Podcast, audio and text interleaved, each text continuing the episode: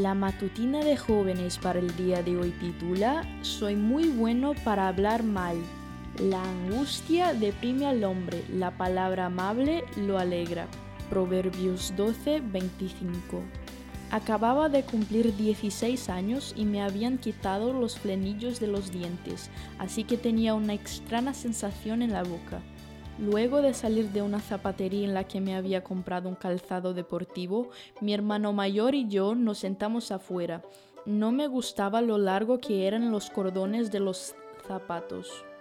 No entendía para qué venían con esos cordones tan largos, con lo que literalmente habría podido atarlos dos veces.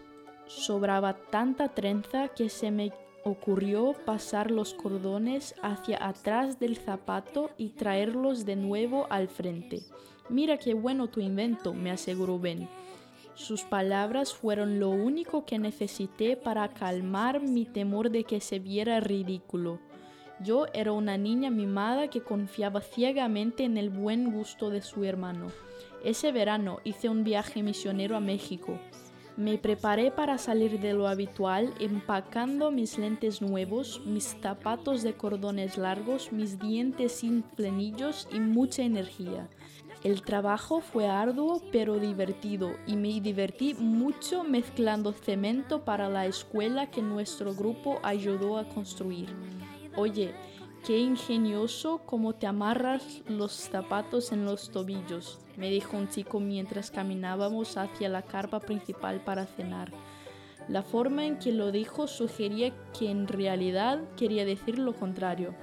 Analicé mis zapatos. ¿Estaba yo haciendo el ridículo? Hola Katie, no te preocupes por lo que dijo ese, es un tonto. Miré hacia arriba y vi que era Mike, el jefe del equipo de mezcla de cemento. Desde el primer día me había gustado su carácter tranquilo y su ingenio. Ni siquiera sabía que él había visto lo ocurrido. Con unas pocas palabras Mike me hizo sentir aceptada y me ofreció su amistad. Ese viaje a México marcó mi vida.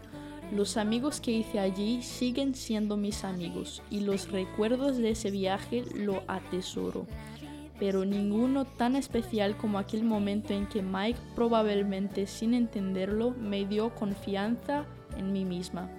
Cuando miro hacia atrás, veo que hoy soy una persona diferente.